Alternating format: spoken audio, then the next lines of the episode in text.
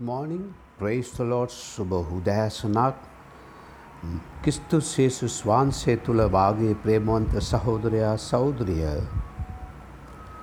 මේ දවස්වල අපි උන්වහන්සගේ වචනයෙන් ධර්මිෂ්ට යනුකුමක්ද ධර්මිෂ්ටයා කවුද ධර්මිෂ්ට ජීවිතයේ අත්‍යවශ්‍යයද ධර්මිෂ්ටයා කියලා බයිබලේ තිබෙනවාද අපි දේව ආශිර්වාදය ලබන්ඩ ධර්මිෂ්ඨකම ඕනෙද? ධර්මිෂ්ඨ කියන්නේ වස්ත්‍රයක්ද? ඇත්නම් ධර්මිෂ්ඨකම කියලා කියන්නේ මේ ගැලවීම ලවපු නිසා අපි හැමෝම ධර්මිෂ්ඨ නොවෙයිද මේ වගේ විවිධාකාර අතිමතාන්ත සිතුවිලි ආකල්ප ඕගොල්ලෝ තුල ගොඩ නැගිලා ඇති මිනිස්සු ගොඩ නගලා ඇති. නමුත් මම කිව්වනේ මම ඇවිල්ලා අර පරණ පොත් කියවනා වගේ කෙනෙක් තමයි. බයිබලේ යමක් නැත්ද ඒක විශ්වාස කරන්න දසදස් වාරයක් කල්පනා කරන කෙනෙක්. මොකද බයිබලේ නැති දෙයක් බයිබලයේ නැති දෙයක් ගේන්නේ ගොඩාක් අවස්ථාවලදී මේ ලෝකයේ අධිපතියා. හොඳේ? නමුත් දැන් අපි අද ඇවිල්ලා තුන්වෙනි කොටසක් සේ තියාගන්නකෝ. ධර්මිෂ්ඨය අනුව පොරොන්දු ඉෂ්ට කරන්න. අද බලන්නේ. ධර්මිෂ්ඨයානු පොරොන්දු ඉෂ්ට කරන එකැන පොරොන්දු ඉෂ්ට කරන්න ඒක දෙවියන් වහන්සේ විය ඇකි. එය රජෙක් කෙනෙක් විය ඇකි ඉන්ඩුවචලි පර්ස්නලි ඔබ විය ඇකි මම විය ඇකි විය යුතුයි. එක අපි මේ උදෑසන මේ අවස්ථාවේදී අපි මේ ගොඩනගන්නේ වර්ධනය වෙන්න මෙන්න මෙයාකාර විශේෂ කරුණු කීපයක් බලන්නවා නම්බවන් එක. එතකොට ධර්මිෂ්ටය ද මකද මත් ධර්මිෂ්ටයන මාතෘකාවයක තුන්ගනි දවසනය දද සිකුරාද දවසක්න ධර්මිෂ්ටය යනු පොරොන්දු ඉෂ්ට කරන්න. බේ ඔබ අලුත් ගියසුම ඉන්නවාද? පරණ ගියසුම ඉන්නවාද? මැද ගියසුම ඉන්නවාද කියලා මම දන්නේ නෑ. ඔබත්මත් ජීවත්වෙන්නේ මේක විසිවෙනයාරි විසි එක්වැනි සතවර්සට යමින්නේ. අපි කොම දැන් ජීවත් වෙනවානේ අප කිතුරුවනේ ඒක අපිට තිනවලට සිිස්ටමැටික් එක ඔන්න සිිස්ටම එකගේ පලවෙනි එක. ධර්මිෂ්ට ක්‍රියා යනු හරද මොකදද මනුෂ්‍යයන් නිදස් කිරීමක් කිය. එකැන යම් කිසි දෙයක් නිදහස් කිරීමට අපි උන්වාස කැඳවනවා. ඒ පැදිලද්ද. යමක් නිදහස් කරන එකත් ධර්මිෂ්ට ක්‍රියාවක්. යමක් ගොඩනාගන එකත් මනුස්ස ජීවිතය ගොඩන ධර්මිෂ්ට ක්‍රියාවක්. මෙම බලමුකු. දීවතිය කතාව තිස් දෙගේ හතර.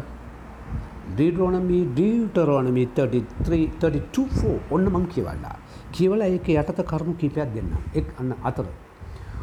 උන්වහන්සේ උන්වහන්සේ පර්වතය. උන්වහන්සගේ ක්‍රියාව සම්පූර්ණය. ඔන්න එක.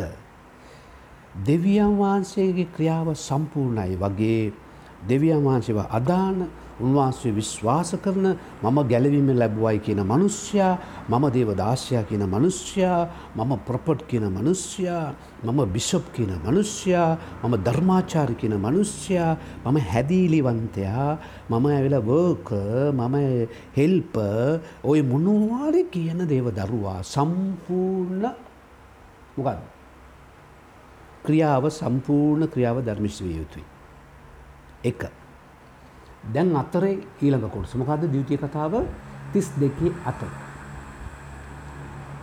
මක්නිසාද උන්වහන්සේ සියලු මාර්ග ධර්මිෂ්ටය නම්බට දෙවියන් වහන්සගේ මාර්ග ධර්මිෂ්ටයි ම කලින් කිව්ව ලයිස්ටුව වගේ ඔබගේ සමාවෙන්ට ඔබගේ මගේ මාර්ගය. මාර්ගය කියලා සභාවල් තියනවා. මම ගැට ඒක නෙබෙයි අපිත් කුරුෂය මාර්ගයනේ. හරි අපි ලෝකන්නේ හැමෝටම එක මාර්ගය ජේසුගේ මාර්ගය. මෙතන කියන්නේ ඔබගේ මගේ මාර්ගයේ ධර්මිෂ්ඨ වේ යුතුයි. මොකද මේ මාර්ගය? ඔබ කොයිද යන්නේ? මොනවද කරගෙන ඉන්නේ? ඔබ ගන්නාව තීරණ මොකද්ද? ඔබ කරමින් සිටින්නේ මොකද්ද? ඔබගේ ව්‍යාපාරය මොකද්ද? ඔබ ව්‍යාපාරය හරි විදිහට හම්බ කරනවද? ඔක්කොම අලුත් විශ්ව තියෙනවා. ඔබගේ මාර්ගය සම්පූර්ණ සද්ධර්මිෂ්ඨ විය යුතුයි. ආර්ය වා කල්පනා කරනට අපට සිරි. මේ ඔක්කොම තියෙන රව් තියෙනවා. තව එකක් තියෙනවා. මොකක්ද තියෙන්නේ? මක්නිසාද උන්වහන්සේගේ සියලු මාර්ග ධර්මිෂ්ඨය උන්වහන්සේ විශ්වාස විශ්වාස වූ අයිත්තුකමෙන් තොර වූ දෙවියන් වහන්සේය විශ්වාසවන්ත කෙනෙක් වෙන්න ඕනේ. මොකටද විශ්වාසවන්ත? සෝ විශ්වාසවන්ත ඔබේ පවුල් ජීවිතේ ඔබගේ සභා ජීවිතේ ඔබේ කාර්යාලයේ ඔබේ පාසලේ. බොරුවත් සංකරණ එක බුරුවටේ ලියන එක බොරු රිපෝට් දෙන එක ලෙඩ නැතුව ලෙඩ රිපෝට් දෙන එක රයිට් විශ්වාසවන්ත කෙනෙක්ගේ ස්වභාවයෙන්ම මේ දෙවියන් වහන්සේ විශ්වාසවන්ත වගේ මුන්වහන්ස අනුගමනය කරන ඔය සෞදර සෞද්‍රණී ඔබත් මාත් විශ්වාසවන්ත විය යුතු අපි ජීවිතය කාරණ තුනක් බැලවා. අතල මොකක්ද මේ දෙවියන් වහන්සේ ධර්මිශ්‍ර වහන්සේ ක්‍රියාවයි. අයිතුකමින් තොර වූ දෙවි කෙනෙක.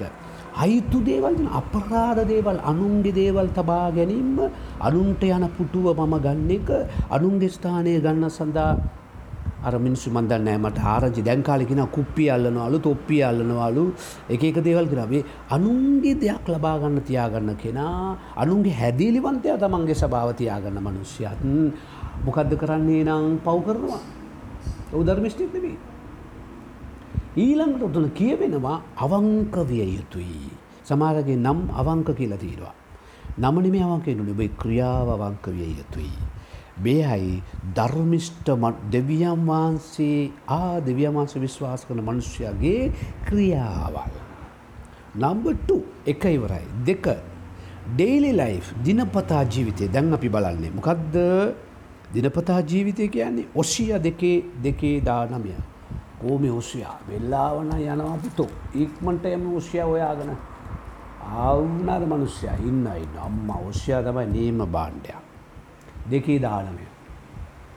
ඔශ්ෂේයා දෙකේ දානමය මෙන්න මෙසේ ඔන්නමං කිවුණා මම නුඹ සදහා කාලයටම පාවා ගත්තෙමි. දෙවියන් වහන්සේ මේ කියන්නේ ස්ටෑල් සෙනගට හා පර්සනල් පුද්ගලයට. දෙවියන් සුබුවත්මාවත් විවාහ කරකට තියෙනවා සදා කාලෙට ඒ නං මේ විවාහ ජීවිතේ කරණකි පැතිර විවාහ ජීවිතේ relationship with God and me, God and Jew. විවාහ ජීවිතයේ ඔර ගෑනියෙක් ඔර මිනියෙක් අරිද රාශිගත කෙනෙක් එන්ඩ බෑ. මේ ක්‍රස්ටයානි ජීවිතයේ ධර්මිෂ්ට උන්වහන්සති ගමන් කරන ජීවිතයේ ඔර ගෑනු කෙනෙක් ඔර මිනිෙක් ඔන්න ඔර ව්‍යාපාරයක් ඕර සල්ලාලකමක් ඔල ඕර කපඩිකමක් වෛශ්‍යාකම එන්ඩ බැරිය දෙවියවාසක අපේ ජීවිතය අතරට. මම බරණ ගීෂම කීරව කපනා වගේ කීර කෙතිකානා වගේ කරල්ල දෙන කවන්නේ. කීර කීර කපන්නේ දැකල දින ඇගිල්ල කැබෙන් ඔන්න මෙන්න. ඇයි දෙවයන් සුගන්නන්නේ එකයි. ඔර සම්බන්ධකම් බැරිය මේක ඩෙයිලි ලයිබ් ඇම්මදාම දිනපතා ජීවිතය එක. මොකද දෙක. ඔශ්‍යයා දෙකේ දානමය. එතකොට ධර්මිෂ්ඨකමද විනිශ්්‍යයද කරුණාවද අනුකම්පා දෙකොට ඔබ කරුණාවන්ත කෙනෙක් වෙන්න ඕනේ. කාටද ඔබේ ස්වාමිපුරුෂයාට ඔබේ භාර්යාවට. මේ කියන්නේ දෙවියන්සේගත සම්බන්ධතාවය. සභාවත් එක්ක සභාවටත් කියනවා පුද්ගලයා මනුෂ්‍යයටත් කියනවා ඒක එළිදරව් පොතට යන්න ඕනේ. දැන් යන්න බෑ එළිදරව් පොතට මේ පස්සේ යමු. කරුණාවන්ත කරුණාවතීලා නෙවෙයි. කරුණාසේනලා නෙවෙයි. නේ ඒව වැඩක් නෑ. ඔබත් මාත් කරුණාවන්ත විය යුතුයි according to the bible. බයිබලයේ අනුකූලව. හරිද? අනුකම්පාවේ හැතුව නුඹ පාවා ගත්ත මේ. ඒ කියන්නේ විවාහ ජීවිතය දෙවියන් වහන්සේව ඔබ සරණ පාවාගත්තු කෙනෙක්ක. පැදිලි කිත්තුනෙක්නේ ඔබ ඔබ ඔබ දෙවන්සේ විවාවෙල්ල කරතින ඒකලු මනාලය එන්නේ ද පොඩ ඉන්ඩකු දවුල විවාහුණට අනිමුන් ගිල්ලලෑ මොකද බස් අනිමුන් කෙනෙ අන්දට අඩේක මොට බයිකක් කර අන්දට යලා. අඩිබුන් කියන්නේ පළවෙනි රාත්‍රිය. ඔබ එක්කගෙන යන්ට යනවා ද එක්කන් යන්ට තමයි බොලාරෑ උන්වහන්සේ එන්නේ කවුද මනාලයා. මනාල එනකං අපි ඔක්කෝ මනාලියනු එක එකත් එක දොයන්න යන්න බෑ. එක එකත් එක වැරදි ගමන් යන්න බෑ. එයා ලස්සනයි මෙයා ලස්සනයි හර ඇන්සම් මෙයා ඇන්සම් බොඩිය තියන කකුල තියන ෆිගර් තියන ඔක්කොම් තිබිච්චාවයි. මේවන් ලෝකය. උන්වහන්සේ මේක හත්මික අදහස මොකද උන්වහන්සේ මනාලයා එනවලු ආගල් මං කලින් කිව්වනේ මම කරන්න සැලුන එකක් කියලා ආත්මික මනාලය එනවලු මනාලියෝ ටික හරිද මනාලියෝ ටික සූදානම් වෙලා ඉන්න. මොකක්ද මේක ආත්මික අර්ථය නම් යුනිවර්සල් චර්ච් උන්වහන්සේගේ මනාලියෝ. කොයි වෙලෙද උන්වහන්සේන්නේ විවෙලාව දන්න. එන්නකොට තෙලුත් එක්ක එන්න ඕනේ. හරිද? ලෑස්ටි වෙලා ඉන්නනේ ලෑස්ති කිරීමේ මේ අත්ම අපි දැ කරන්නේ ඔස්්‍රිය පොතෙන් ඕක. මොකද පවුල් ජීවිතයේ සම්බන්ධතාවය. එතකොට දින්නපත්තා ජීවිතය ධර්මිෂ්ට ක්‍රියා. නම් ඊට ඒකෙම තුන්වෙනි කොටස. How God react. දෙවියන් වහන්සේ කොහොමද රියක්ට් කරන්නේ මිනිසුත් එක්ක? දෙවියන් වහන්සේ කොහොමද ක්‍රියා කරන්නේ? පුදුමයිනේ. දෙවියන් වහන්සේ ක්‍රියා කරන්නේ කොහොමද? දන්නවද? කාරණා කිපයක් කියන්නද උන්වහන්සේ ගැලවීම උදේසා right උන්වහන්සේ මේ මේ මනුෂ්‍යංග ගලවන්න ඕන උදේසා උන්වහන්සේ මොකද කරේ රජ්‍යවරුන්ව පත් කරලා දේශීය මිනිසුන්ව නිදහස් කරා. ඔබවත් මාවත් තව කෙනෙක් යවලා හරි නිදහස් කරනවා. ඇයි දන්නවද? ඒ දර් තෝරාගත්තු අයව අතරින්නේ නැහැ. උන්වහන්සේ අතරින්නේ නැහැ. පෞද්ගලික ඇදහිල්ල දවස් දිනපතා ගොඩ නැගිය යුතුයි. ධර්මිෂ්ඨ ලෙස උන්වහන්සේත් එක්ක උන්වහන්සේ පිළිගන්නා මිනිසයා. ඒක ලස්සනට කියවෙනවා ඇත්ත වශයෙන්ම කියනවා නම් අපි උන්වහන්සේගේ වචනේ බලන අවස්ථාවේදී මේක මනා පෑදිලි ලෙස කියවෙනවා. අපි බලන්න ඕනේ හැමෝම මීකා අතේ නමය. මීකා අතේ නමය ගන්න. ඔන්න ගත්තා. මීකා හතේ නමේ මෙම කියනවා. මොකද්ද කියන්නේ? මට එලියක්ව සිටිනසික් ස්වාමීන් වහන්ස මාගේ විපත්තිය කියා මාගේ විනිශ්්‍යය ඉෂ්ට කරන තුරු කැන දෙවියන් වහන්සේ කියපු දේ කරන දෙවියන් වහන්සේ. ඔබ දුප්පත් පෝසක් කියලා නෑ උන්වහන්සේ විනිශ්්‍ය ඉෂ්ට කරන තුරු මා උන්වහන්සට විරුද්ධව පව් කරල බැවින් උන්වහන්සගේ උදාසේව සන්නබී. පව් කරාම ඇතිබෙනව ෆනිශ්මන්ට්. ඒ ඒ කැල්ල පවුල් ජීවිතය ඇතිවෙන්න කාරණා වගේ ටික දවසක් තරා වෙලා ඉන්නවා වගේ දෙවිය මාස දෙන පොඩි දඩුවම් ඒ දේශයට මොකක්දේ දඩුවම් අනි ජාතිනුව පාවාගෙන යනවා. ඔවු ඒකැනේ ඒ පාවාගෙන යනවා කියන්නේ උන් අල්ලගෙන යනවා වාල්කමට විප්‍රවාසයට ගෙනනවා. එවිට ඉවසන්ඩ සිදු වෙනවා ද ඔබ ව්‍යාපාරයක් කරන කළ කල්පනා කරන ලොස්ද වැටිලාද? සල්ලි දැද්ද හරියන් නැද්ද? මූසලයිද? කාලකන්නේද ඔබට ඔබට ඔබ ඔබට වැරදුනේ කොයිද? ඔබ අතින් සිදුවුණු වැරදුම වැරදි මොකක්ද? පිස්සුද පාස්ට මට පිස්සුනාවන් තියෙන මේ පොත්පතෙන් වල ඔක්කොම ගාලා ඔයගලන්ට කොණ්ඩේ ඇද කල්ස මැදලා ස්වාන පිස්සුද පාස පිස්සු නෙමෙයි බොල කල්පනා කරන්න බලන්න මගේ අතින් වැරදුනාද? මට වැරදුනාද? කවුරු හරි මට වැරදි කරාද? මම දෙවියන් වහන්සේට විරුද්ධව වැරදි කරාද? මගේ සල්ලි පරිහරණය කරේ කොහොමද? මගේ කාලය පරිහරණය කරේ මගේ සම්බන්ධතාවය පරිහරණය කරන කොහොමද? මාගේ time keeping money keeping talents මගේ තලන්ත මොනවද කරේ? මගේ තලන්ත දීය වෙනුවෙන් පාවිච්චි කරන තලන්ත තියාගෙන කලස් පෙන්ඩ පෙන ලෝක වටේ ලංකා වටේ සභාවල් පාතය කැරගෙනවාද දෙවියම් අග්ගයි මොකද මිකා අතේ නමේ කියනවා මොකද ඉවසන්න උන්වහන්සේගේ ආලෝකය උන්වහන්සේ නැවත ඔබට ආලෝකයකට කැමති නැවත ගොඩනගන්න කැමති ගොඩනගන්න ඔබ එන්න බෑ. ඒ නම් මොකද උන්වහන්සේ කියන්නේ ආලෝකයට පමුණවා ඇත. මමද උන්වහන්සේගේ ධර්මිෂ්ඨකම දකින්නෙමි. දෙවියන් වහන්සේ ඔබට නැතිවුණු දේ දෙන්න කැමතියි. ඒර ඔබ නැකිටලා එන්න ඕනේ. යෙරබය යරබාය පණයි හත ඉක්මට කිව්ලා ගෙදර යන්න.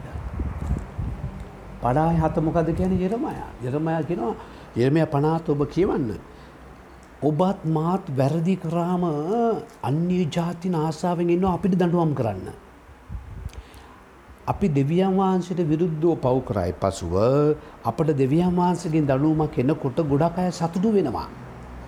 එම නිසා අපි වැරදි අප අතෙන් වැරද්ද උඩාබ අපි දුරස් ඉට දුරස් වෙලා ඉටියාබ නැවත උඩවාසි ළඟට ලංවෙන්ඩෝනේ මෙන්න බේම ඔබ පුළුව ඉන්න තැන පොඩි ආඥාවක් කරන්න. ආදරවන්ත දෙවිපාලනේ. සම්බන්ධතාවෙන් දුරස් වෙලා ඉන්නාව මාව නැවත ඔබවහන්ස ළඟට ලං කරගන්න. මට සමාවෙන්න. ස්වාමිනී මගේ විවාහ ජීවිතයේ මගේ අධ්‍යාපන ජීවිතයේ මගේ රැකියා කරස්ථාඩයේ ව්‍යාපාරයේ මුදල් වලින් සම්බන්ධතාව වලින් මනසෙන් සිතින් මම ගොඩාක් වැරදි කළා තියෙනවා. මා හැවත ස්වාමී අපේ සාකේස් වගේ නැවත මන් දෙනවා මේවා අතාරිනවා. මට නැවත ගොඩ රැගෙන්න කරුණාව දුල බැලව. දෙවිපාණි මගේ ජීවිතය ඔබගේ සුද්දාසට භාර කරන දිනපතා ඔබත් එක්ක ගමන් කරන මනාලය නැමැති ඔබ එනතුරු මගේ ජීවිතයේ සුද්ධව තබාගන්න මං කැප වෙනවා. යේසුස් ක්‍රිස්තුස් වහන්සේගේ නාමයෙන් ආමෙන්. අන්න එසේ ආඥා කළා ඔබට පුළුවන් නැවත සම්බන්ධතාවයට එන්න. ජේසු පීඨයි. ඔබ ආත්මාත් කැඳවා තිබෙන ධර්මිෂ්ඨකමට.